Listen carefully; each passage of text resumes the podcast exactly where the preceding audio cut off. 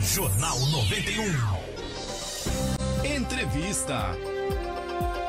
Vamos lá, gente. Mais um dia de entrevista. É uma entrevista a um assunto muito importante hoje, com as alterações no Código de Trânsito Brasileiro. Surgem, então surgindo, é claro, diversas dúvidas quanto às mudanças no exame toxicológico. E nós vamos entrevistar hoje, aqui no Jornal 91, a advogada Fernanda Crucinski, ela que é especialista em direito administrativo e voltado justamente à segurança veicular. É, bom dia, doutora Fernanda. É um prazer recebê-la aqui no Jornal 91.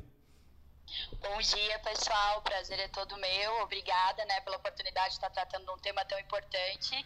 E obrigada também por ter pronunciado meu sobrenome correto, tá? Fiquei muito Opa. feliz com isso. Nós também. Doutora Fernanda, muito obrigado por atender gentilmente a reportagem aqui do Jornal 91, né? Entre as diversas mudanças do novo Código de Trânsito Brasileiro desde a semana passada, uma das principais é a obrigatoriedade da realização do exame toxicológico periódico para quem possui carteira nacional de habilitação nas categorias C, D e E. E daí, durante a semana, doutora Fernanda, já houve muitas dúvidas, muita gente questionando sobre a questão dos dois anos e meio, o que é isso, como funciona. Então, eu gostaria que a doutora Fernanda explicasse o que é que mudou em relação ao exame toxicológico, doutora Fernanda. Então, gente, vamos por partes, né? A uhum. obrigação do exame toxicológico sempre existiu, desde 2015 para cá, não é nenhuma novidade para ninguém, tá? O que é de novidade agora é a aplicação da penalidade.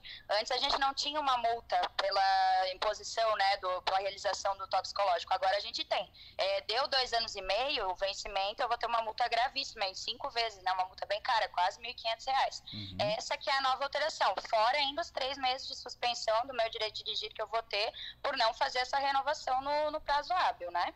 Bom, quais são as principais mudanças para quem tem idade inferior a 70 anos, doutora Fernanda? Então, é a aplicação da penalidade e a suspensão do direito de dirigir. Essas são as principais demandas. E agora também, né, é, quem tiver no processo de renovação, por exemplo, o meu exame venceu nesse tá, tá vencendo agora, nesses próximos 30 dias, vamos dizer. Eu tenho até o dia 11 de maio, já que ele entrou em vigor no dia 12, para fazer a realização do exame. Se o exame ainda vai vencer daqui para frente, eu tenho mais dois, três meses, a mesma coisa, eu tenho que acompanhar o meu tempo de vigência, né? Mas as alterações em suma são essas, tá?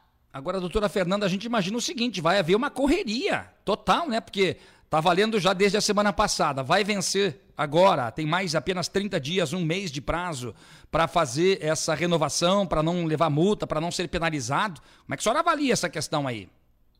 Olha, é, a gente acabou de sair de uma pandemia, né? A gente nem saiu, a gente ainda tá nela, né? Então, você dá 30 dias de supetão, assim, para uma pessoa poder procurar um laboratório, tem que ter um custo, é um custo de até 200 reais, né, ok?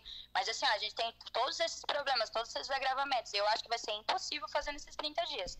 Eu acredito que daqui a pouco o CONTRAN, né, de boa vontade, faça uma nova resolução, ou daqui a pouco o Denatran uma portaria, prorrogando esse período de renovação, porque eu acho impossível nesses 30 dias. Seria pelo menos uma questão de bom senso. É, até uma de uma humanidade, né, gente? Vamos dizer, tem tanta gente parada, o exemplo, né, o condutor de escolar, tanto tempo parado, agora vai ter que fazer, vai ter que desembolsar esse dinheiro, porque qual é o risco de levar uma multa, qual é o risco de levar uma nova infração? É complicado, sabe? Eu acho que vai haver uma prorrogação. E uma das dúvidas também do pessoal é quanto à realização do exame, a obrigatoriedade da realização do exame toxicológico para quem também não exerce atividade remunerada, é isso? Isso, a obrigação é a mesma, tá? Eu tenho dois anos e meio para fazer o meu exame, para colocar ele em dia. A única diferença que eu vejo agora, por exemplo, para quem não exerce atividade remunerada, se eu chegar na minha renovação e não quiser mais ter essa categoria, uhum. eu posso simplesmente desistir. Por exemplo, ah, o Flávio chegou lá e disse: Ah, eu tenho categoria D hoje.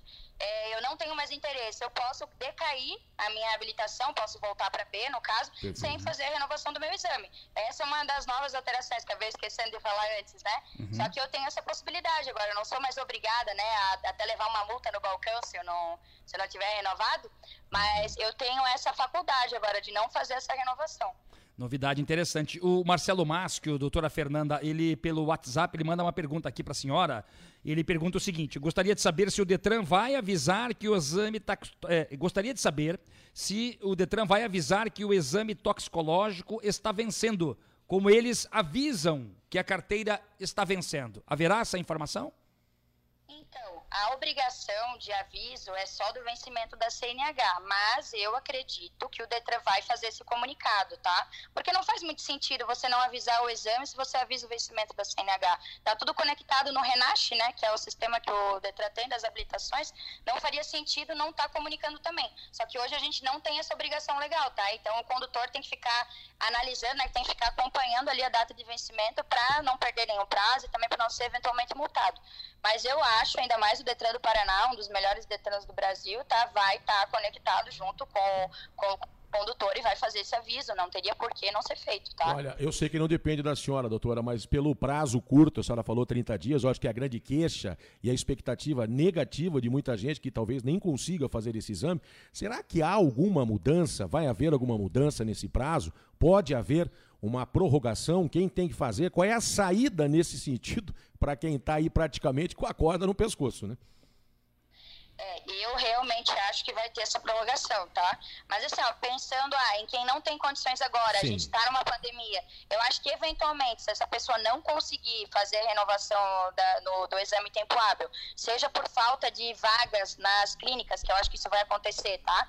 Seja por falta de clínica, seja por falta de dinheiro, porque a gente acabou de sair de uma pandemia, ou seja por qualquer outra enfermidade, acho que cabe a pessoa fazer um recurso, porque ela tem todo o direito de recorrer, né? A gente tem direito ao contraditório, à defesa dentro do Detran também. Perfeito. Então ela faça isso, faça esse recurso, munida de toda a documentação que ela tiver, inclusive quem não tem dinheiro também é um argumento isso, né?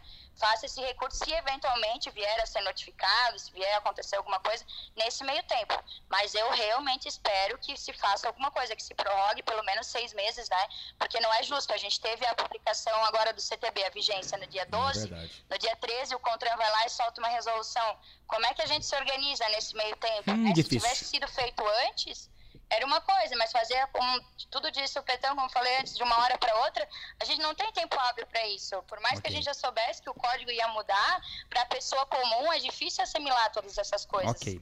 Doutora Fernanda, muito obrigado pelas informações, um bom dia e até um próximo contato. Eu que agradeço, gente. Bom dia, obrigado. Valeu, doutora Fernanda Krucinski, especialista em direito administrativo, Sim. voltado à segurança veicular. A doutora Fernanda também atua como assessora jurídica da Associação Paranaense dos Organismos de Inspeção Acreditados e da Federação Nacional de Inspeção Veicular com escritórios em Florianópolis e em Brasília. E só para finalizar aqui, Neymar, da minha parte, o Detran do Paraná, já falei isso na semana passada, mas vale a pena você dar uma olhadinha se você está com muita dúvida.